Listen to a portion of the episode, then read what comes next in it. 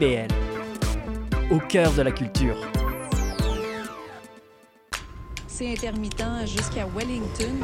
Vers la rive sud, congestion depuis Turcot, euh, parce qu'on a eu un accident tout à l'heure sur la 132. Bon, ben c'est clair, tu vas être en retard. Ouais, cool. J'ai de la gym. Parce que la 132 demeure encore occupée. Il est 9 h. CIBL. 101 5.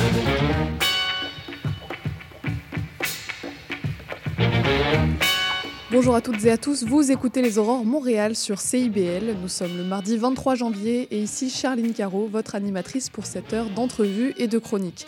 Et aujourd'hui, on reçoit deux photographes montréalais pour une entrevue croisée, en plus d'une chronique sur les finances personnelles et d'une autre sur la décroissance. Alors que vous soyez au travail, sur la route ou bien tranquillement en train de vous réveiller, bienvenue sur les ondes de CIBL. Et dans l'actualité, Valérie Plante euh, s'est entretenue avec les ministres du gouvernement Trudeau hier matin. La mairesse avait été conviée à cette rencontre par le cabinet du Premier ministre afin d'expliquer les mesures que prend son administration pour lutter contre la crise du logement.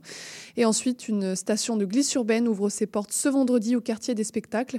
Les glissades Gamelin, c'est leur nom, proposeront euh, jusqu'au printemps des descentes enneigées, de la musique et des stands de restauration en plein centre-ville. L'accès est gratuit, tout comme le prêt d'équipement, que ce soit pour les snowskates ou les trottinettes de neige. Ça se passe donc à la place Émilie Gamelin les vendredis, les samedis et les dimanches. Le ski c'est bien, mais les finances personnelles c'est mieux. Alors on continue sur CIBL avec la chronique de Nicolas Desormeaux.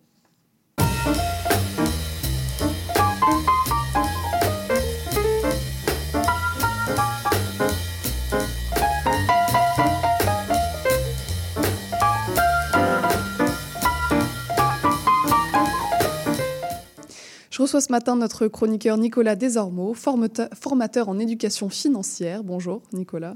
Bonjour, bonjour. Tu nous as déjà parlé d'épargne, de crédit. Est-ce que ton sujet du jour a un rapport avec le temps des fêtes qui s'est achevé?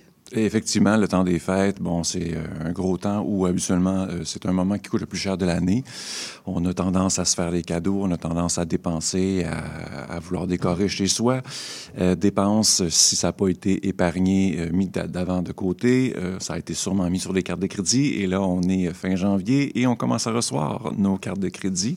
Donc, on va faire, ben, c'est ça. Donc, il y a des gens qui, euh, qui peuvent être surpris et euh, désagréablement surpris et se ramasser à être endettés. Alors il y a l'endettement personnel et il y a le surendettement. C'est quoi la différence? En fait, quand tu es endetté, effectivement, quand tu es endetté, tu- prévois les choses, tu le sais que tu vas être capable de rembourser euh, au moment opportun. Quand tu es surendetté, ben, la différence, c'est le sur. Donc, le sur, ça devient une dépense que tu n'es plus capable de prévoir à ton budget, donc tu n'es plus capable de payer. C'est grossièrement, c'est la différence entre les deux. Un est prévu, l'autre t'es- L'autre, tu l'avais prévu, tu es endetté, c'est correct, avoir une hypothèque, on est endetté, on se comprend, mais on le sait qu'on est capable de payer chaque mois. Surendetté, on n'est plus capable de payer cette dépense-là pour plein de raisons. Là. Euh, tu peux perdre ton, perds ton travail, euh, tu t'es rendu avec la grève, avec la FAE, les profs. Là. Bon, il y en a qui étaient peut-être endettés. Pendant un mois de temps, ils n'ont pas eu de salaire. Peut-être qu'ils sont tombés surendettés. On le sait, bon, je ne connais pas leur situation personnelle, mais c'est une situation de ta vie qui va changer puis qui fait que tu deviens surendetté. en fait. Et alors c'est quoi les principaux facteurs euh, qui peuvent conduire à un endettement personnel? Ben, À part la grève des À enseignants. part la grève, c'est quand même, non, c'est quand même un gros morceau. là. Il y a ma copine qui, qui a été victime de ça. Ben, victime, je sais, qui, qui est enseignante, puis je, veux dire, je le voyais là, dans son quotidien, euh, puis tous les amis profs autour d'elle, mais une chan- une change- un changement de situation familiale, une séparation, un divorce, euh, avoir des enfants, euh, se faire remettre dehors de son appartement, excusez, mais c'est, ça qui arrive, la réalité, se faire rénovincer, avoir une diminution de salaire, quoique de ce temps-ci, c'est pas la chose la plus populaire. C'est des situations qui vont faire que ton. C'est des situations vraiment les plus propices, je te dirais, à, un endettement ou un surendettement. Alors un des facteurs d'endettement c'est le contracter un prêt. Euh, comment on fait pour évaluer sa capacité d'endettement avant de, avant de, de faire euh, cette action? En fait, toutes les banques vont utiliser la même chose. C'est, bon, bon matin, c'est le ratio d'endettement qu'on appelle. En fait, on va prendre le total de tes engagements. Donc, ton loyer, euh, combien tu dois sur ta carte de crédit, les dépenses que tu as déjà, pas des dépenses, mais des, des engagements que tu as déjà. Et on va le diviser par ton revenu brut. Combien tu gagnes par mois. Fait que ton salaire, euh, tu gagnes euh, 30 de l'heure fois 30 heures par semaine, tu fais 900 dollars par euh, semaine fois 4,33 pour Pas un mal. mois. Des maths dès le matin. Ben, il y a, il y a quatre- il y a 4,33 semaines dans un mois. Dans le sens où il y a 52 semaines dans une année, on divise par 12 mois, on découvre le chiffre magique de 4,33. Donc, ça, euh, ce que, euh, ce que tu as d'engagement divisé par euh, ce que tu as de revenus va donner ton rançon d'endettement. Idéalement, devrait être en bas de 30 Et alors, c'est quoi les, les avantages, les inconvénients d'avoir une dette personnelle? Est-ce que c'est quelque chose de qui peut être positif au-delà de l'endettement? Une dette, ça peut être positif. Tu sais, il y, a des- il y a des dettes qui sont saines, il y a des dettes qui sont, euh, qui sont moins bonnes. Une dette de consommation, ça, c'est une dette qui est très mauvaise. Dans le sens où c'est une dette, tu as acheté un téléphone, tu as acheté une sacoche, tu es allé en voyage, tu as payé ça à crédit, tu n'es pas capable de le rembourser, tu as une dette. Ça, c'est une dette qui ne vaut rien. Une dette qui est plus saine, on parle dans ce cas-ci de, euh, d'hypothèque puis de prêts et bourses. Bien, bourses, on n'a pas besoin, c'est remboursé, mais je veux dire, un prêt étudiant. Donc, ça, c'est une dette que tu as envers le gouvernement. Tu as, une dette, il y a des intérêts qui viennent avec ça, mais tout le temps où tu vas étudier et tout le temps où tu vas travailler pendant ta vie, ben, tu vas gagner plus cher que ce que tu as emprunté. Tandis que ta sacoche, elle, ou ta voiture, elle perd la valeur du moment qu'elle sort du stationnement.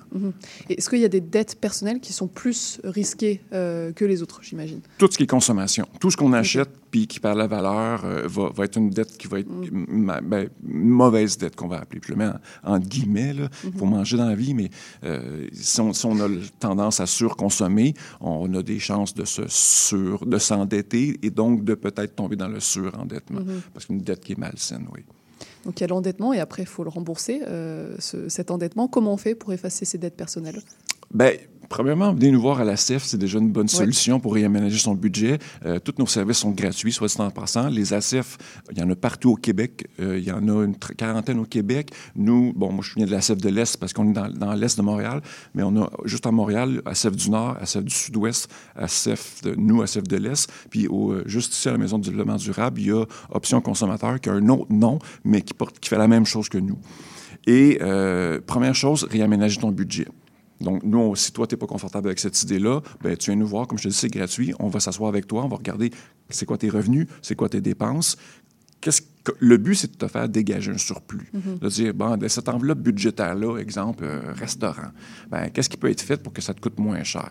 Puis ce surplus-là, ben là, il pourrait être affecté à, euh, le- au remboursement de ta dette. OK, ça, c'est situation 1. C'est la meilleure, tu n'as pas trop d'impact. Tu viens nous voir, c'est gratuit. Deuxième chose que tu pourrais faire, c'est euh, consolider tes dettes. Ça, c'est-à-dire que prendre tout un- tous les montants que tu as, on va dire que tu as payé tes, tes dépenses de Noël avec euh, deux cartes de crédit à 2000 chacune. On a loadé tes cartes, qu'on dit. Tu as 4000 de dette. Wow, tu veux pas trop aller, tu veux pas empirer la chose. Ben, l'idée, c'est de faire consolidation. Tu empruntes le montant, euh, 4000 à la banque. Grossièrement, une carte de crédit, comment ça fonctionne? C'est euh, intérêt, euh, c'est des intérêts composés. Donc, c'est de l'intérêt sur de l'intérêt sur de l'intérêt sur de l'intérêt. Ça, ça finit presque plus. Là. Tandis que quand tu empruntes de l'argent à la banque, eux, étonnamment, c'est de l'intérêt simple. Donc, tu empruntes 4 000 euh, il- on, on s'entend avec la banque, pendant euh, 24 mois, tu rembourses tel montant, plus les intérêts, puis le 25e mois, pouf, c'est effacé, il n'y a plus de dette. Fait que tu viens de passer de intérêt composé qui coûte les yeux de la tête à intérêt simple. Puis en plus, ta carte de crédit, c'est à peu près 20-21% de mémoire. Et euh, la banque, elle, selon ton dossier de crédit personnel, tu pourras avoir un taux d'emprunt à 10 Fait que 20% 10% on vient de passer de moitié prix, euh, le, taux, le taux- le pourcentage, puis en plus d'un intérêt composé à un intérêt simple. Et à partir de quel moment euh, on voit que le niveau d'endettement personnel est insoutenable? À, quel- à partir de quel moment ça devient compliqué?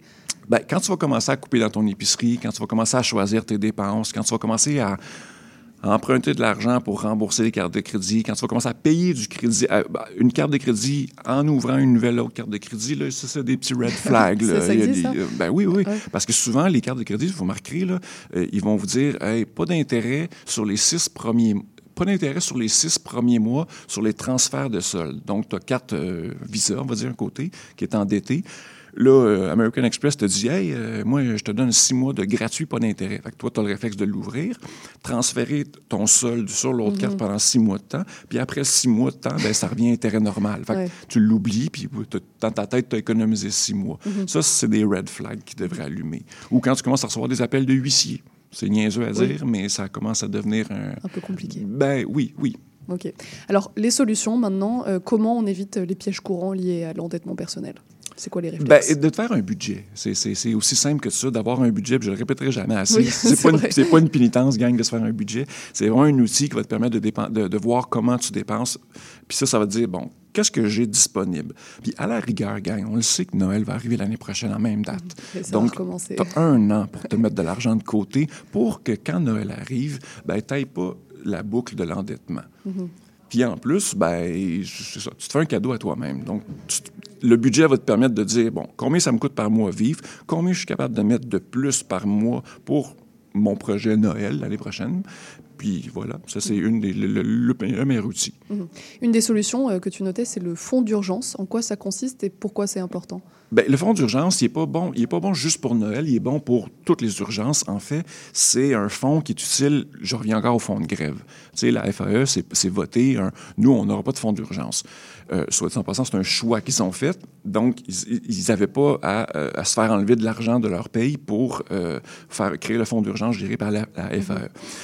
Dans ce cas-là, ce qu'ils auraient dû faire, c'est se mettre de l'argent de côté, comme monsieur, madame, tout le monde, en fait, pour justement pallier à l'urgence. Ton frigo qui brise, ton moteur qui est de, de voiture qui explose, euh, tu, euh, tu te brises un bras, tu peux pas aller travailler tu- pendant un mois. Ben, il y a de l'argent dans un compte. En, fait, un fonds d'urgence, c'est trois mois de, sal- de dépenses devant toi. Oui, mais est-ce que tout le monde est en capacité de mettre trois mois de salaire de Le côté? but, c'est pas de le mettre demain matin. Ouais. C'est de commencer à mettre 15, 20, 30 dollars par semaine. Le montant que tu es capable de mettre à Aussi peu- chaque aussi peu mois. que ça, oui, ben oui, le but, c'est un coussin. Il faut le bâtir, ce coussin-là. À un moment donné, tu vas arriver à trois mois de dépenses. Puis l'idée de faire ton budget, tu le sais que ça te coûte euh, 3 000 dollars par mois à vivre. Bien, 3 000 fois 3, ça fait 9 000. Donc, il faudrait que dans un compte ou dans un CELI, je ne vais pas rentrer là-dedans encore, mais dans un CELI, parce qu'un CELI, tu peux retirer l'argent dans un CELI. Tu peux mettre de l'argent dedans, puis tu peux le retirer, tu ne te feras pas imposer. Si tu fais ça dans le REER, tu vas mettre de l'argent dedans, cool, le gouvernement va dire, ben, on va t'enlever 9 000 de d'impôts, parce que, pas d'impôts, mais je veux dire, on va te déduire 9 000 de revenus parce que tu as mis de l'argent dans ton REER. Mais la journée que tu vas vouloir sortir l'argent de ton REER, le gouvernement va dire, oh, tu as pris 9 000, donc on va t'imposer sur 9 000. Ah oui. Donc, le CELI, on regardait plus du côté du CELI. Ça, euh, c'est une chose. Ça peut être dans ton compte épargne bien ordinaire. C'est juste que vous allez faire moins d'intérêt que dans un CELI. Fait que déjà là, vous faites de l'argent avec, votre argent. Vous n'êtes même pas en train de travailler. Vous êtes juste en train de laver la vaisselle. Votre argent, elle travaille pour vous. Fait que le fonds d'urgence sert à ça. Mhm, Très bien. Les impacts psychologiques, là on parle de, de tout un tas de paramètres et j'imagine qu'ils sont importants. Euh, c'est quoi les conséquences euh, sur la santé mentale? Bien, aussi niaiseux que le stress, de, savoir qu'à la fin de ton mois, euh, d'avoir des dettes, tu ne sais pas si tu vas être capable d'arriver. Est-ce que l'huissier euh, va sonner chez toi? Tu vas avoir de la honte. Nous, au bureau, on reçoit des gens qui vont, qui vont avoir tendance à s'isoler.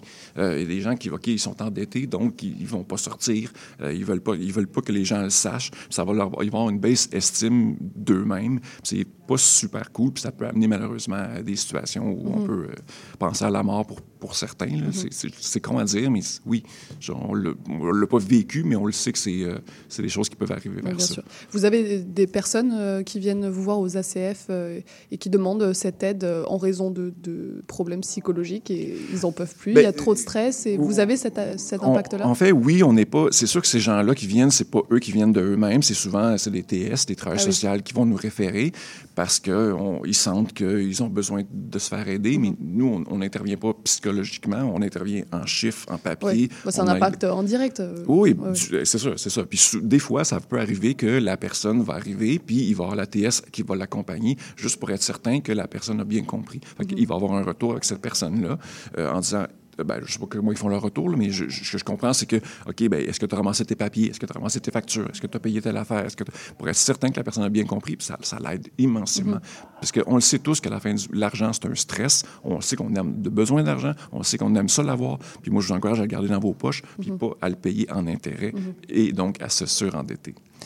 Tout ça, euh, est-ce que c'est important de l'inculquer aux jeunes euh, À quel point l'éducation des jeunes sur euh, les finances personnelles, c'est important et à quel point ça impacte aussi ensuite la vie adulte? Ben, on n'a pas de littératie. Hein?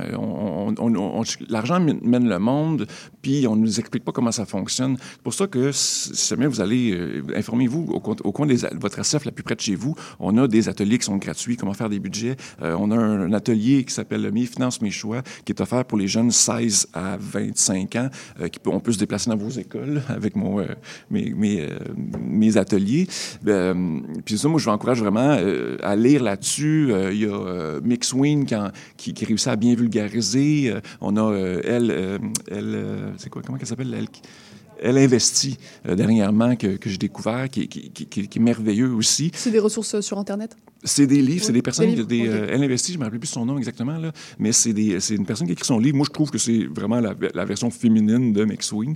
Euh, c'est des, des, lectures, sinon sur Internet, asefest.ca, notre site web. C'est euh, une, une, mine d'informations qui va vous permettre d'aller voir d'autres informations, quitte à prendre rendez-vous pour faire un mélange avec vos finances si, Noël était difficile pour vous. Très bien. Eh ben, merci pour euh, toutes ces ressources et tous ces conseils, Nicolas. On te retrouve euh, la prochaine fois peut-être pour parler d'endettement après la Saint-Valentin. Ça arrive. C'est moins important que Noël, mais... Je ne le souhaite pas, mais encore là, vous reste un mois pour épargner. Hein, bien sûr. On retient tes conseils. Merci beaucoup et bonne journée. Merci à toi. Restez avec nous sur CIBL. C'est l'heure de la grande entrevue avec deux photographes montréalais. Les métiers des arts et de la culture, il y en a une foule. Ça demande des gens de talent qui créent, innovent et soulèvent la fierté. Ça fait des vies remplies d'imprévus, des journées qui suivent sans se ressembler, des avenirs hauts en couleur. De la gérance à l'enseignement, de la gestion au numérique, quel que soit ton engouement, tu vas trouver le métier qui va te passionner. Pour découvrir des gens et des carrières hors de l'ordinaire, visite cultureetmoi.ca. Culture et moi, des métiers de sens et de passion. Un message du gouvernement du Québec. Monsieur Bull et compagnie, un magazine radio sur le vin, la bière et les spiritueux. Des conseils pour mieux boire. Guinaël Revel et son équipe parlent du bio, de la viticulture, des spiritueux, des vignobles du Québec, du Canada, de toutes les nouveautés de la planète vin et une chronique fromage. Monsieur Bull et compagnie, les vendredis de 9h à midi, rediffusion les dimanches 21h à CIBL 1015 Montréal. Maude Desbois.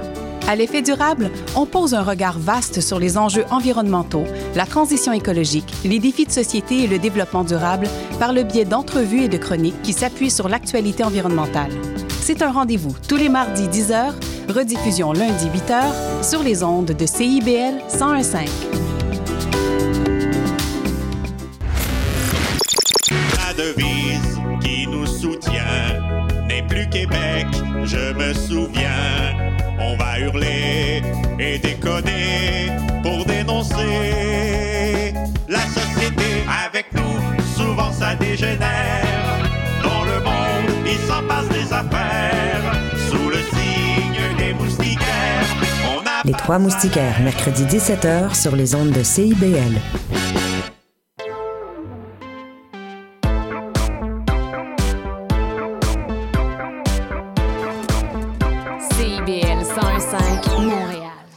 C'est l'heure de la grande entrevue et ce matin, je n'ai pas un mais deux invités puisque je suis accompagnée des photographes montréalais Gilbert Duclos et Freddy Arcinegas. Bonjour à tous les deux. Bonjour. Vous êtes tous les deux spécialisés entre autres dans la photographie de rue que vous pratiquez entre autres aussi à Montréal. On va revenir avec vous sur euh, cette discipline mais aussi sur notre belle ville de Montréal et son potentiel photographique. Pour commencer, est-ce que vous pourriez nous présenter un peu le photographe que vous êtes chacun, Gilbert? Comment je pourrais dire? C'est la, grande question. Ben, je suis tombé euh, dedans euh, vers les années 70, 71. Euh, j'étais parti, j'avais quitté Montréal pour Paris. Et ma mère m'avait, à l'époque, il y avait des petits instantatiques. On mettait un, un film, tout s'enroulait automatiquement. Et puis, j'étais à Paris, puis en Paris, c'est une ville qui est quand même euh, intéressante à mhm. photographier. Et donc, j'ai fait quelques photos comme ça. Et je suis revenu après un an. Et euh, je me cherchais toujours. Euh, je ne savais pas du tout ce que je voulais faire dans la vie. Et un jour, ben, c'est ma belle-sœur, elle m'a dit Écoute, les photos que tu as prises à Paris, sont, sont belles. Et c'est comme ça que ça a commencé. Oui, je l'ai cru. Et puis, euh, j'ai été au cégep. J'ai commencé et c'est devenu une passion. Très bien, on va revenir sur la suite. Et vous, Freddy, comment, comment vous êtes tombé dedans? Je pense que je, je, suis tombé dans la photo par accident parce que toute ma vie, j'étais travaillé comme graphic designer. Mhm. Mais avant de venir ici, pendant 20 ans. Mais après ça, je me suis rendu compte qu'il faut que je change. Euh, c'est pour ça que j'ai changé pour quelque chose de visuel. Mhm. C'est aussi que je, je suis la photo. Mais je suis, je suis photographe depuis 7 ans. Pas la même trajectoire que M. Duclos, mais on y va. Alors, la photographie de rue consiste à saisir le vif des individus dans l'espace public. Est-ce que vous êtes d'accord avec cette définition?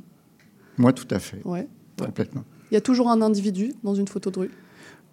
Oui, la photo de la photo, je pense que dans la photo de rue, il y a beaucoup de différents comme, euh, styles de photos de rue. Il y a photo, une photo que c'est plus, plus comme un, portrait urbain. Il y a une photo aussi que c'est euh, urbain. Mhm. C'est comme L'architecture aussi, vous en Oui, la, la, mienne, c'est plus urbain, mhm. je pense. Peut-être aussi, je, quand j'ai vu le travail de M. Duclos, c'est un travail que c'est plus de portraits de rue, peut-être. Ben, moi, comment ça a commencé, c'est que, effectivement, j'ai toujours été euh, un peu voyeur. Donc, euh, moi, je, regardais les gens dans la rue, j'étais toujours un peu, euh, comment dire... intrigué. Intrigué, qu'est-ce qu'ils font, tout ça, bref. Et un jour, en 77, c'est là un peu que vraiment ça commence, c'est que je me, je me trouve au carré Vigée, et tout d'un coup, j'ai vu deux religieuses arriver. C'était une journée d'été, il y avait du vent, il y avait une tempête de pluie qui, arrivait. Et c'était deux taches blanches au loin. Et je me suis dit, bon, je, vais faire la photo, mais c'est toujours un peu inquiétant de faire de la photo de rue. Il y a la gêne mm-hmm. aussi. Bon. Euh, et, donc, je les ai attendus et euh, ils sont passés à côté de moi. J'ai réussi à faire une photo de devant et après, quand elles sont passées, une photo de derrière. Et il s'est trouvé que la photo de devant m'a vraiment, euh, vraiment plu. Mm-hmm. Je me suis plu à moi-même. Et ce qui était drôle, c'est qu'il y avait une des deux sœurs qui avait un sac en léopard, qui était euh, quand même un peu, euh, comment dire, anti... une image un, paradoxe. Mm-hmm. Oui, un peu. Et, donc, à partir de ce moment-là, je me suis dit, OK, c'est ça. c'est mm-hmm. J'ai eu une émotion et puis je me suis dit, est-ce que je peux reproduire encore encore une autre fois une image qui me touche. Capturer ce genre d'instant euh, spontané. Quelles sont les exigences principales euh, à avoir quand on est photographe de rue? On peut penser à la patience, à l'observation, à l'ardeur, vous en parliez. Selon vous, c'est quoi les essentiels d'un bon photographe de rue? Les quoi les, les, qualités essentielles d'un photographe. Les qualités essentielles? Je pense que pour nous, comme photographe, la qualité essentielle, c'est d'y avoir toujours la, euh, la passion, comme vous l'avez dit. Pourquoi? Parce que c'est pas une chose qui arrive à la maison. Il faut sortir, il faut se promener entre les gens, il faut sortir, n'importe pas le climat, n'importe pas si c'est le soleil, si c'est une tempête. Il faut sortir. Pourquoi? Parce que toute l'action, tous les sujets, c'est là. Alors, il faut être comme mélangé avec la population pour savoir qu'est-ce qui arrive. Sinon, va être quelque chose de complètement différent. C'est pour ça que parfois, il faut se mettre dans les gens et parfois, il faut se battre avec les gens parce que c'est pas facile avec il y a des sujets qui sont, ne sont pas les plus faciles. Oui, bien sûr. Alors, euh, ici à Montréal, il y a des fois qu'il y a des choses qui sont arrivées, des gens qui c'est vraiment, vraiment euh, pas d'accord avec d'avoir une photo. Mais euh, normalement, c'est ça. Il faut être ouvert pour toutes les choses qui sont arrivées. C'est mhm. ça. La photo, c'est ça. C'est des choses qui arrivent dans les moments. Quand, quand, on sort dans la rue, c'est un peu comme... Euh, en fait, moi, quand je, sors, c'est vraiment intense. Je veux dire, je, je, deviens une autre personne et tout ce qui m'intéresse, c'est ce qui est autour de moi. Mhm. Et... Euh, je n'ai pas, pas calculé, mais je ne sais pas à combien de milliers de kilomètres j'en suis aujourd'hui, mais il faut marcher énormément. C'est un peu comme, des fois on dit oui, la pêche, euh, on est un peu des pêcheurs. J'aime mieux pêcheur que chasseur. et, Quoique on dit plus chasseur d'images que pêcheur d'images. on dit chasseur, effectivement. Et, donc, euh, nous, on travaille avec l'inconnu, avec mm-hmm. la, euh, la, spontanéité, avec l'imprévu. Donc, on, on ne sait pas. On peut, on peut marcher, puis il n'y a, rien qui se passe, et tout d'un coup, en une heure, et on, voit plein de choses. Donc, c'est vraiment. On n'a pas d'idée. C'est toujours, à, c'est toujours à, redécouvrir. C'est un peu. Moi, je disais souvent, c'est comme Noël tous les jours. Là. Tu sors et puis. Euh, tu reviens, puis tu dis, bon, j'ai trouvé un cadeau. Votre studio de photos à tous les deux, c'est Montréal. Euh, Freddy, vous avez notamment des séries de photos prises au centre-ville, au parc olympique. Vous, Gilbert, ça se passe rue Saint-Denis, au Mont-Royal. Euh, qu'est-ce que Qu'est-ce qu'apporte Montréal à votre photographie? Pourquoi vous photographiez Montréal? Euh, Montréal, pour moi, c'est comme, c'est comme, comme quatre, différents, quatre différents visages. Hmm. Pourquoi? Parce qu'on a, on a l'hiver, on a l'été, printemps et aussi l'automne. C'est comme peut-être les, les, les, mêmes sujets, mais en même temps, c'est complètement différent mm. parce qu'ils changent. Changent beaucoup. Les gens changent beaucoup aussi parce que ça dépend aussi de la, la saison. Ils vont changer. C'est pas la même chose euh, ici, Saint Catherine, à, à, milieu de l'été, à, à, milieu de l'hiver. C'est complètement différent. Ce sont, comme, sont quatre, euh, quatre différents scénarios.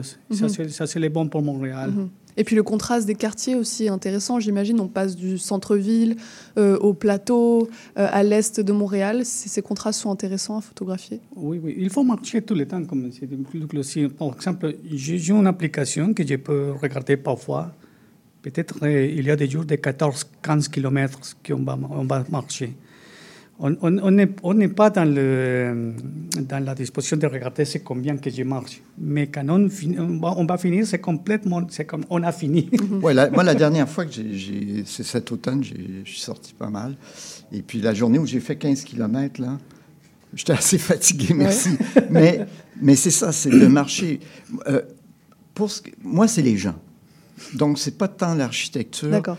Alors, mais alors les Montréalais? C'est les Montréalais. Moi, c'est, les Montréalais sont intéressants. Exact. Euh, que je sois au centre-ville ou dans un, non, pas la banlieue, j'ai jamais fait la banlieue, mais je me promène dans des quartiers différents de Montréal.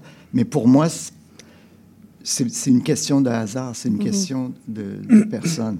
Souvent, il y a une, deux, parfois trois, quatre personnes, euh, mais, mais c'est des gens. Mm-hmm. la, la, seule exception, il m'arrive quelquefois de photographier des animaux. Mhm. Dernièrement, un écureuil blanc. Ça, j'étais très étonné. Sinon, un chien par-ci, par-là. Mais c'est vraiment les humains qui m'intéressent. Certaines de vos photographies ont été prises sous la neige. On parlait de l'hiver. C'est une saison intéressante. Est-ce que c'est la meilleure? Est-ce que c'est la plus dure à photographier? L'hiver? Mhm. Ouf, moi, j'adore l'hiver. Oui, j'adore l'hiver parce que Normalement, quand, des gens se promenaient, par exemple, ici à Centreville dans, l'été, des gens, c'est comme plus. Euh, regardent plus qu'est-ce qui arrive autour mm. euh, des gens même, non? Mais quand on est dans l'hiver, les, gens, parfois, c'est plus concentré dans les chemins c'est dans, chaque pas. Pourquoi? Parce qu'avec la glace. Alors, c'est pour ça qu'on profite beaucoup ça, parce que c'est comme une conversation complètement différente. Mhm. Normalement, dans, dans, notre saison de, à Montréal, c'est comme. Euh, il y a beaucoup de regards sur nous, sur les photographes. Mhm. Mais pendant, pendant l'hiver, c'est complètement différent. Mhm. C'est comme, euh, c'est comme. On n'existe pas, on est complètement disparu. Ah. donc, vous préférez l'hiver pour la discrétion? Oui, oui. Et, c'est plus dramatique. Pour moi, c'est plus dramatique l'hiver.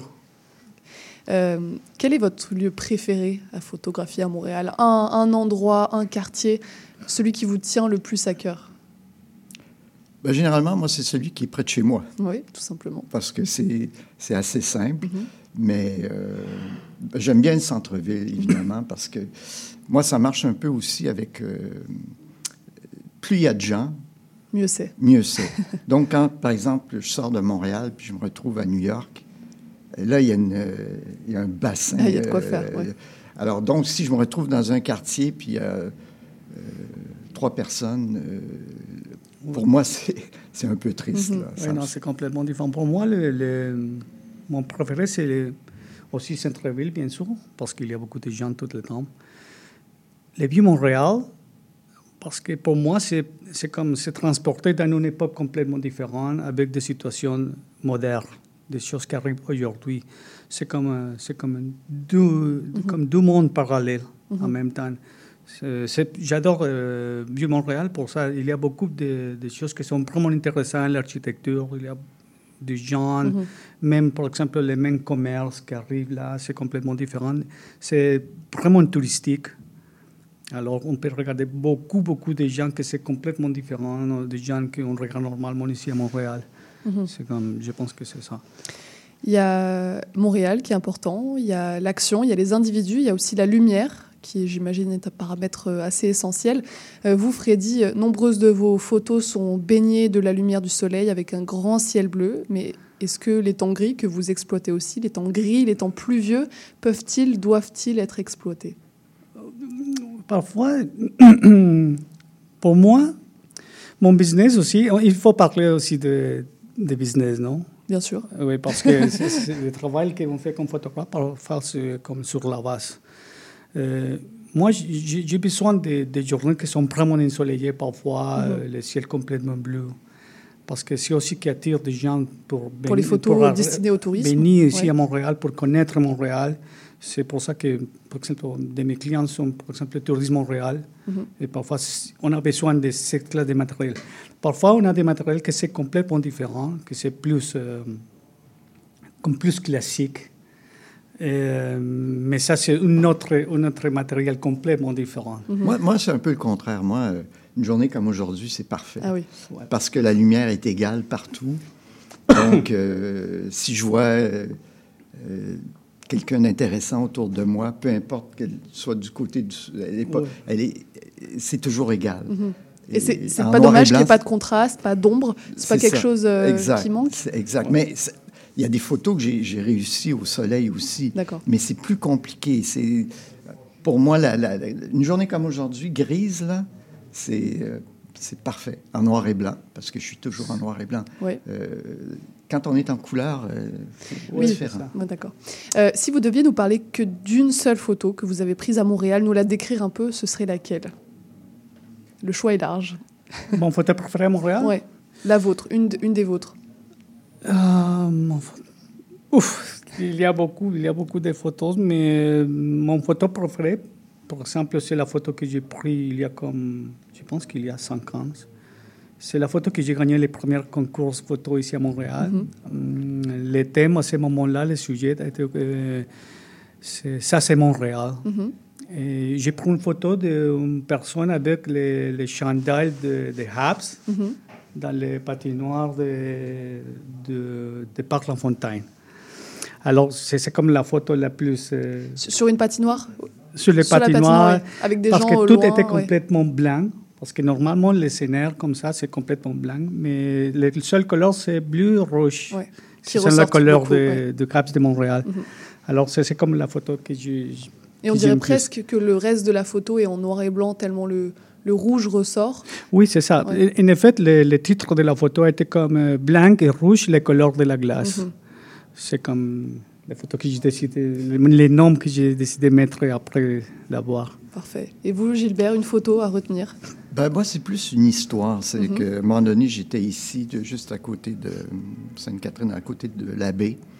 Et à un moment donné, je, évidemment, je marche, j'essaie de regarder. tout d'un coup, de l'autre côté de la rue, on est sur la rue Union, je vois euh, une petite fille euh, avec de loin sa mère ou peu, peu, importe, une personne plus âgée. Et je me dis, ah, c'est. Et, je suis attiré par ça. Alors, je traverse en, regardant bien des deux côtés de la rue, pas, pas me faire frapper. Mais je, décide de traverser rapidement. Et j'arrive et, et tout de suite, il y a, curieusement, il y a donc Maintenant, je sais, c'est la grande sœur avec sa, petite sœur. Et puis, ils sont entrelacés. Et c'est un moment très, très doux, très, très joli. Et j'ai réussi à arriver juste au bon moment. Puis, ils avaient les deux euh, chandails rayés. Et finalement, bon, cette photo-là, je l'ai prise, j'étais très heureux, je la trouvais très belle. Et pour toutes sortes de raisons euh, qui seraient trop longues à expliquer, cette image-là s'est retrouvée sur un timbre. Et j'ai réussi à rejoindre donc cette jeune femme. Avec, et puis j'ai dit, écoutez, euh, est-ce que vous accepteriez que votre photo soit sur un hmm. timbre? On voyait son visage, c'est pour ça? Et, donc, euh, ça a été pour moi un, grand moment parce que c'est, c'est l'image de, Montréal et puis euh, sur un timbre. Mhm. ça, on parle de ces visages. Euh, il y a une question qui est importante euh, en photo, euh, c'est le droit à l'image que Gilbert vous connaissez bien notamment, puisque une de vos photos vous a conduit à la Cour suprême du Canada suite à la plainte de la personne photographiée. Comment on jongle avec la photographie de rue et le droit à l'image comment, comment vous faites? Quel est votre avis sur ce sujet-là? Oh, Oui, par exemple pour moi, dans mon travail, Parfois, c'est une chose, un sujet que j'évite. Parfois, euh, je préfère euh, parfois avoir des photos par les dos, peut-être un petit plus de loin. Mm-hmm. C'est sûr qu'on perd l'émotion de la photo parce que parfois il y a beaucoup d'émotions que c'est dans le visage de, personnage, de sujet. Mais en même temps, euh, ici à Montréal, ici à Québec, travailler avec la pression de ça tout le temps, c'est comme pour moi, c'est comme il faut l'éviter. Mm J'ai des travail aussi que je prends des photos euh, directes sur les sujets, mais ce ne sont pas des photos que je vais publier. Mhm. Pourquoi? Pour, pour, éviter des, problèmes de droit, des choses comme ça. À la fin, comme on avait parlé avec M. Douglas, à la fin, c'est comme on a besoin d'avoir un document euh, pour le futur pour savoir comment se débrouiller la vie dans ces moments-là ici à Montréal dans l'année 2020, 2021, une chose comme ça. Parce que euh, quand on, regarde le travail d'autres photographes, c'est comme, ce sont des travaux, par exemple, j'étais dans une exposition à, à Macor, musée Macor Stewart. Ce ne sont pas des photographes, ce sont des illustrateurs qui travaillaient à ce moment-là, mais c'est la, la, vie de la rue aussi. Mhm. Il faut avoir quelque chose euh, dans les documents pour savoir comment ça arrive la vie à ce moment-là. Mhm. Sinon, on est complètement perdu. C'est comme ça manque une petite part de l'histoire. Mhm. Mais ici, c'est un sujet vraiment, vraiment délicat. C'est un sujet ouais, sensible. Vous, Gilbert, je vous demande votre avis, mais j'imagine que vous êtes acquis à une vous certaine donnez combien de temps Vous avez deux minutes. Parce que deux minutes. OK. Je, je, me, je, me, résume. Écoutez, la photographie de rue, elle a commencé il y a à peu près 200 ans avec euh, Nicéphore Niepce. Et la première réaction, c'est d'aller dans la rue. Donc la rue, pour moi, ça sera toujours un espace public. Mhm. Moi, cette histoire de droit à l'image, euh, oui, j'ai vécu plein de trucs, mais mon opinion n'a pas, pas, changé. Mhm.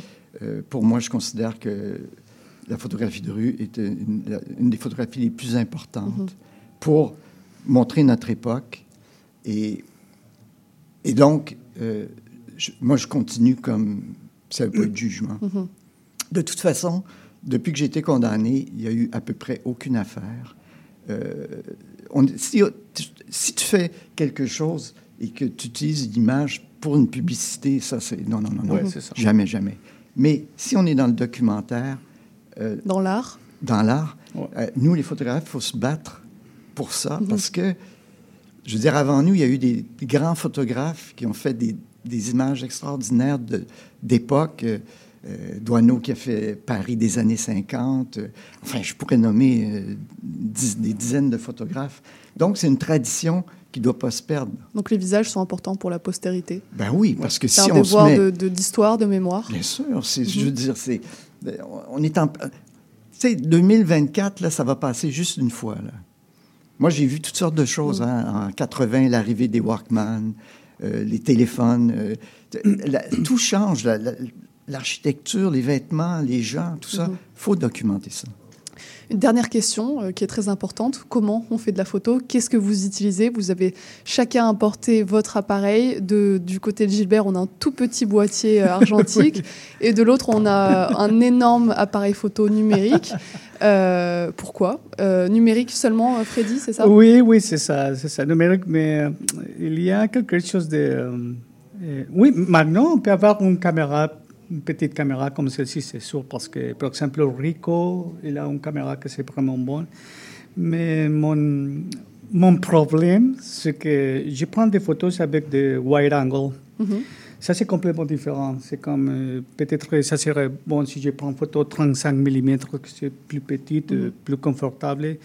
Mais il n'y a pas, il n'y a pas manière d'éviter ça. Il faut que je prenne les photos comme celle-ci. Alors, euh, je peux avoir, bien sûr, avec un appareil euh, de petit taille aussi, de, de petit grandeur, mm et les wide angle aussi. Mais je suis, je suis déjà habitué à utiliser la photo. Par exemple, moi, je suis Nikon. Mhm. C'est toujours Nikon, c'est pour ça que je suis nouveau dans la photo. Peut-être si je serais comme M. Duclos, peut-être j'aurais une panoramique de quelques quantités d'appareils mhm. photo pour choisir. Mais chacun a son propre... Oui, mais quand tu sais, quand tu travailles dans la rue, un des, en tout cas, ouais. des trucs, c'est souvent que j'ai dit aux gens, c'est qu'il faut, faut que tu sois discret. Oui.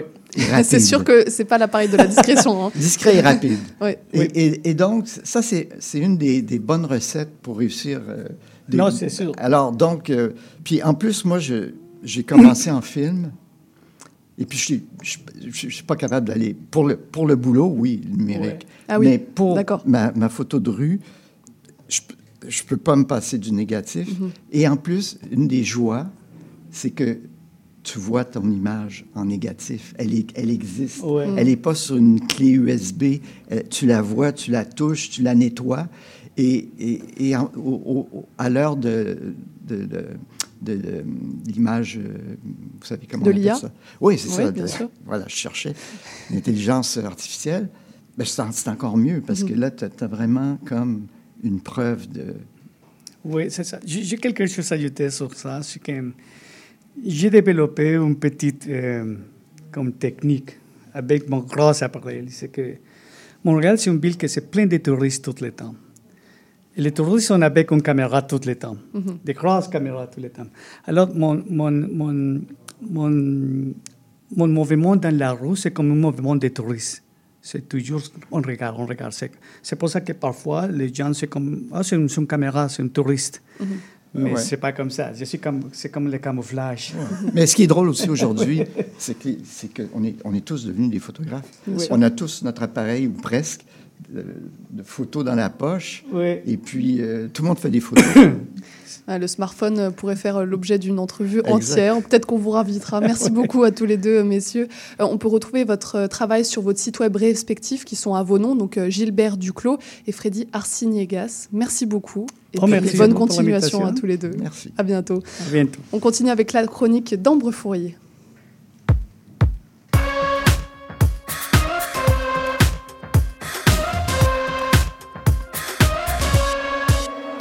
On aura beau me dire, pour être bien, faut beaucoup d'argent.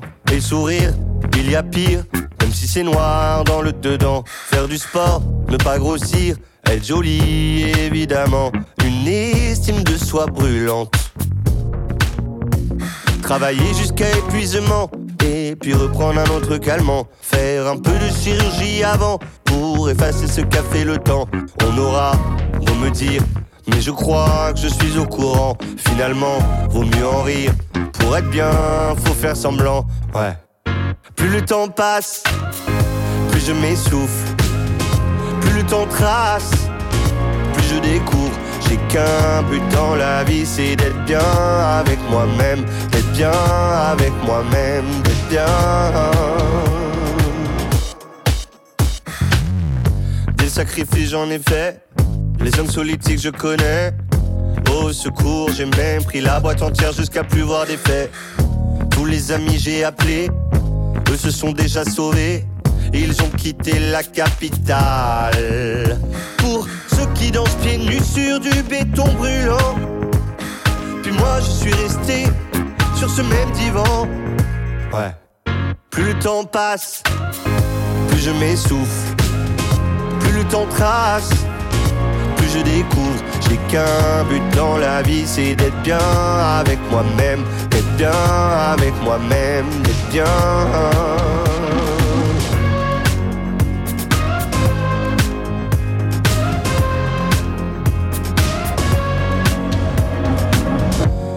milliards de gens joie. Et moi, et moi, et moi, et moi. Pourtant, je n'ai besoin de rien. J'ai toute ma vie clé en main. 8 milliards de gens qui se noient. Et toi, et toi, et toi, et toi. Si tu veux attraper ma main, celle qui se donne du mal. Pour être bien.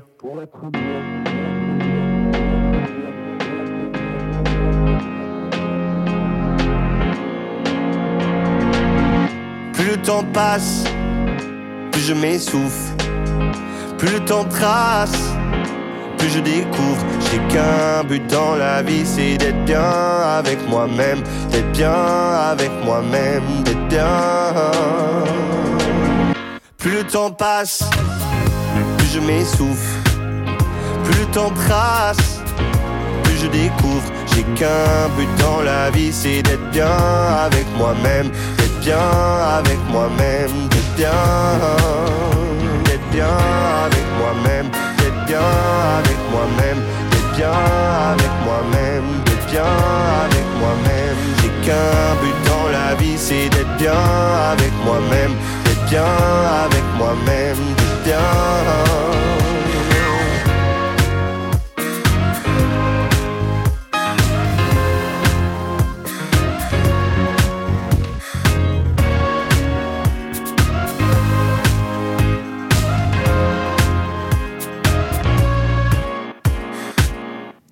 C'était Être bien de Eddie Depréto et je suis désormais avec Ambre Fourier, membre de Polémos, un groupe de recherche sur la décroissance. Bonjour Ambre. Bonjour.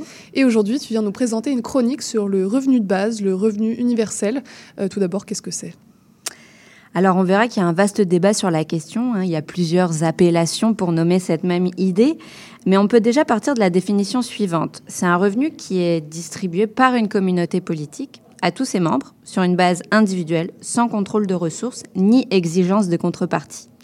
Autrement dit, c'est un revenu, donc une somme d'argent versée sur une base régulière qui est distribuée à tout le monde, que l'on soit riche ou pauvre, que l'on travaille ou que l'on ne travaille pas, indépendamment, et c'est ça qui est important, du statut que l'on occupe dans la société. Et alors, qu'est-ce qui distingue ce revenu de base de l'aide sociale actuellement? Alors, pour montrer le caractère euh, subversif de cette idée par rapport à l'aide sociale actuelle, telle qu'on la connaît euh, au Québec, il faut à mon avis rappeler toutes les contraintes et la coercition qui pèsent sur les personnes qui sont les plus précaires de notre société. Ainsi, aujourd'hui, lorsque vous n'êtes pas considéré comme ayant de contraintes sévères à l'emploi, il faut, pour obtenir de l'aide, que vous fassiez de lourdes démarches administratives, que vous dévoiliez votre situation maritale, car l'aide sociale se calcule sur la base du foyer fiscal et non sur une base individuelle. Hein, ce qui va renforcer euh, souvent la dépendance vis-à-vis du conjoint des personnes, et notamment si vous êtes une femme, euh, voilà, vous pourrez vous retrouver dans une situation euh, de, dépendance vis-à-vis de votre conjoint. Ensuite, il faudra que vous prouviez que vous ne possédiez pas plus de 887 dollars sur un compte banque. 87, c'est important? Il n'y a pas les centimes? Non. non. Mais c'est parce que je suis allée chercher les chiffres exacts. Euh, donc seulement 887 dollars sur un compte épargne si vous êtes seul et euh, 1807 euh, dollars si vous êtes en couple avec un, couple avec deux enfants.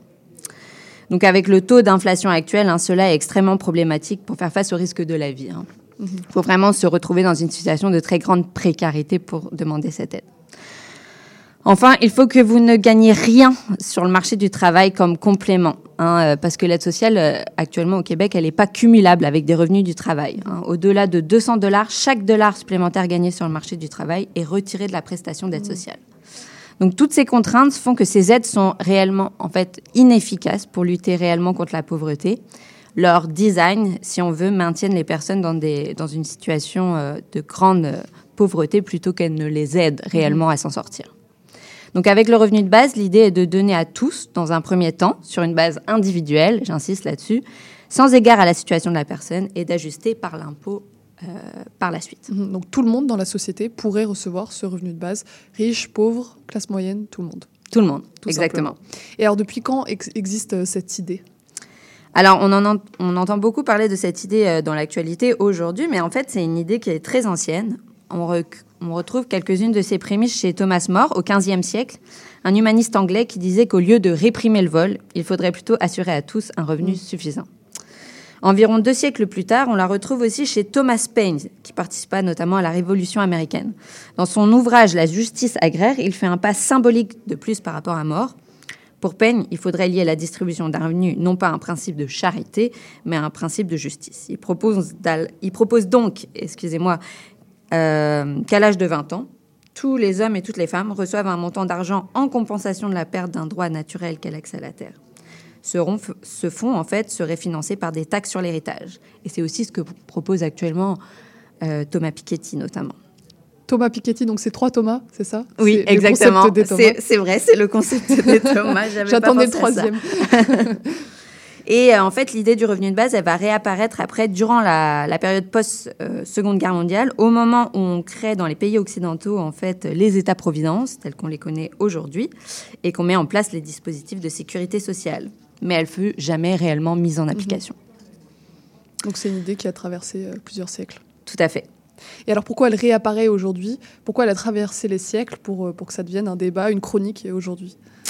Euh, pourquoi elle réapparaît? Ben, En fait, on est dans un, contexte actuel euh, d'érosion du salariat et des protections sociales qui lui sont associées. hein. On a, de plus à- on a de plus en plus affaire à une précarisation des parcours de vie. Bon, qui font apparaître de nouvelles figures, hein, pour n'en citer que quelques-unes. euh, bah, les travailleurs migrants temporaires, par exemple, la figure de l'intérimaire qui, est de- qui prend de plus en plus de place aussi. Euh, on a d'autres figures aussi, par exemple celle de l'intello précaire, euh, le milieu de la culture et les artistes. euh, c'est aussi largement dégradé, donc il y a une, euh, grande précarisation des parcours de vie.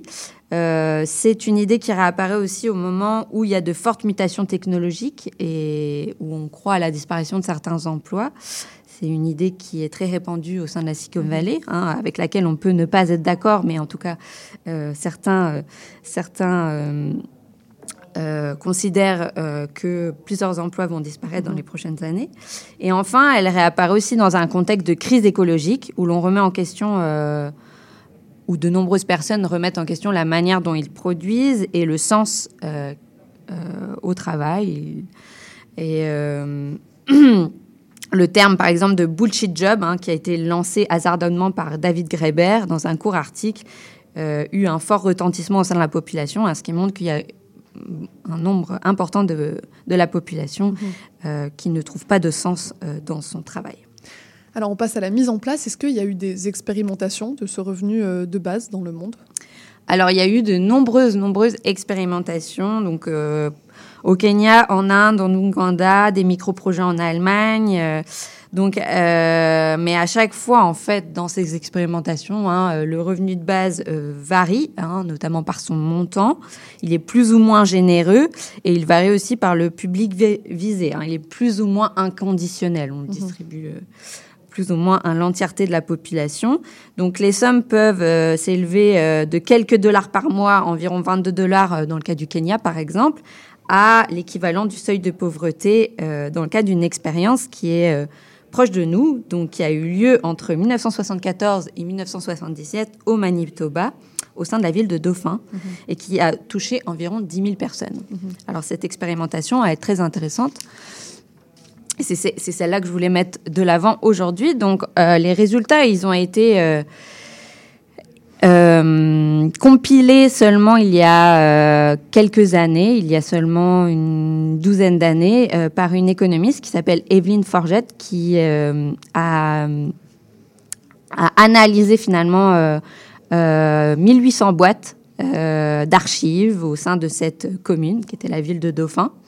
Et elle s'est rendue compte qu'à la qu'à- entre 1974 et 1977, au moment où a lieu cette expérimentation de revenu minimum garanti, eh ben, le taux de scolarisation des jeunes donc, euh, avait augmenté, qu'il y avait moins d'accidents domestiques à ce moment-là, et euh, que la quantité des heures travaillées, puisque le revenu en fait de base était euh, cumulable avec des revenus du travail, était resté stable. Donc les gens n'avaient pas arrêté de travailler. Euh, donc euh, cette étude, elle est très importante parce qu'elle déboulonne l'idée reçue et qui est encore présente dans nos têtes aujourd'hui, hein, l'idée que les personnes pauvres sont pauvres parce qu'elles sont feignantes, ou euh, que l'être humain est un être feignant par nature, qui est une aberration sur le, plan anthropologique. Ambre, vous êtes membre d'un groupe de recherche sur la décroissance. C'est quoi les liens entre le revenu de base et la décroissance? Alors, il s'agit avec euh, ce revenu de base de, en fait, de récupérer un peu d'autonomie par rapport au marché du travail, par rapport au travail tel qu'il est organisé aujourd'hui sous le capitalisme. hein. Comme le dit Bernard Friot, économiste et sociologue, la, la sphère de la production a été mise soigneusement à l'écart de la démocratie. Nous ne décidons pas de ce que nous produisons ni comment nous le produisons. Donc un revenu de base permettrait d'être plus, euh, en plus d'être un support pour sécuriser les parcours de vie, de se réapproprier certaines activités Euh, donc, autrement dit, ce serait vraiment un véritable socle pour enclen- enclencher une transition vers des sociétés post-croissance qui implique de produire différemment et donc de développer des savoir-faire différents eux aussi. Parce que le capitalisme, euh, faut le rappeler, n'est pas un régime qui met en valeur la capacité créative de chacun. hein. C'est plutôt un régime monétaire d'accumulation. Nous produisons en définitive pour augmenter l'accumulation d'argent d'un- d'un nombre de plus en plus restreint de personnes. Et dans ce système, euh, des humains, en fait, un bon nombre d'humains sont maintenus dans des activités abrutissantes. Euh, cela leur provoque, euh, pour certains, des troubles musculo-squelettiques, hein, d'être trop assis pour des raisons de productivité ou de répéter trop souvent les mêmes gestes. Et le revenu de base, dans ce cas-ci, pourrait remettre, euh, pourrait rétablir euh, le rapport de force entre employés et employeurs. hein. Je pense ici, par exemple, en particulier aux emplois qui se déroulent dans les entrepôts d'Amazon. Euh, une étude vient de sortir à, leur- à ce propos hein, montre, et qui montre que la situation des travailleurs n'est pas très reluisante. Et ce socle de revenus pourrait ainsi permettre de refuser certaines conditions de travail. Donc, donner une base à tous pour éviter de se retrouver dans la pauvreté et tous les, toutes les exigences que ça pose. Exactement. Et de récupérer un, pouvoir, en fait, vis-à-vis euh, de l'employeur. Donc, être capable de refuser certaines conditions de travail. Merci beaucoup euh, Ambre d'être venue nous éclairer sur le sujet. Euh, pour davantage d'infos et de contenu, donc on peut retrouver euh, le site web de Polémos et surtout tu as publié un ouvrage très important, Revenu de base en question aux éditions Éco-Société. Je pense que tous ceux qui, qui sont intéressés par le revenu de base sauront tout après la lecture de ce livre. Merci beaucoup Ambre et bonne Mer- journée. Merci Charline. On continue avec la clôture de l'émission et le programme de demain.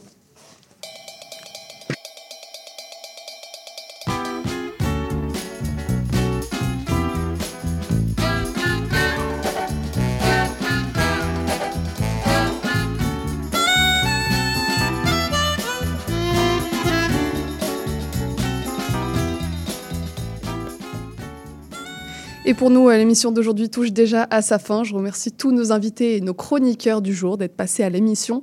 Merci également à Boris Bolduc pour la mise en onde et les choix musicaux. Demain, on reçoit la nutritionniste Anne, André-Anne Dufour-Bouchard, suivie par les créateurs de la liqueur québécoise LS. Alors, euh, restez branchés sur CIBL pour ce beau programme. Et puis, n'oubliez pas que l'émission est également disponible en balado sur toutes les plateformes d'écoute ainsi que sur notre site web. C'était Charline Caro sur CIBL. Je vous remercie pour votre écoute et je vous dis à demain pour une nouvelle émission.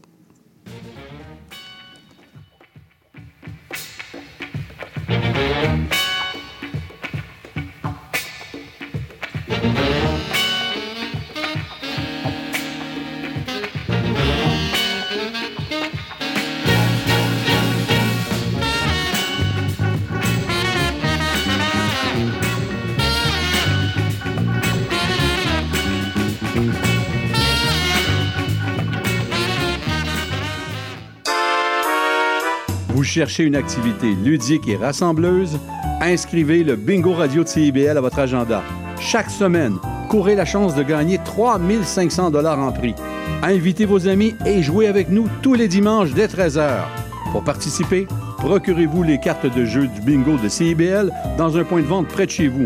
Pour trouver des lieux, visitez notre site web au cibl1015.com sous l'onglet Bingo Radio de CIBL. À dimanche prochain et bonne chance! Depuis plus de 30 ans, le journal mensuel Écho Montréal est le fier porte-parole de l'actualité politique, économique, sociale et culturelle au cœur de Montréal. Distribué gratuitement et rejoignant 200 000 lecteurs, Écho Montréal est aussi un véhicule publicitaire polyvalent en répondant efficacement aux besoins de différents annonceurs, comme dans l'immobilier ou tout simplement pour y afficher avis public ou services professionnels. À lire ce mois-ci dans Éco Montréal. Le Stade olympique, un trésor caché, difficile de sourire à Montréal, 2024 des résolutions et des contradictions, Immobilier 2024, investir dans l'immobilier, le fanatisme des syndicats. Pour en savoir plus, nous vous invitons à visiter notre plateforme numérique à écomontréal.com ou à composer le 514-844-2133. 514-844-2133. Tout sur la littérature. Cette forme-là parlait d'une certaine manière du fond que je voulais explorer. Et ça va générer chez lui une réelle angoisse. Une série nouvelle s'appelle Le Projet P. Le personnage de Marion, par exemple, c'est beaucoup défini à travers ce qu'elle peut faire pour les autres ou ce qu'elle représente aux yeux des autres. Avec Linda Dion et Mike Seviano. Jeudi 18h, rediffusion mardi 11h30. CIBL, au cœur de la littérature. Maude Desbois. À l'effet durable, on parle d'environnement, de défis de société et de développement durable en s'appuyant sur l'actualité environnementale. C'est un rendez-vous tous les mardis 10h, rediffusion lundi 8h sur les ondes de CIBL 1015.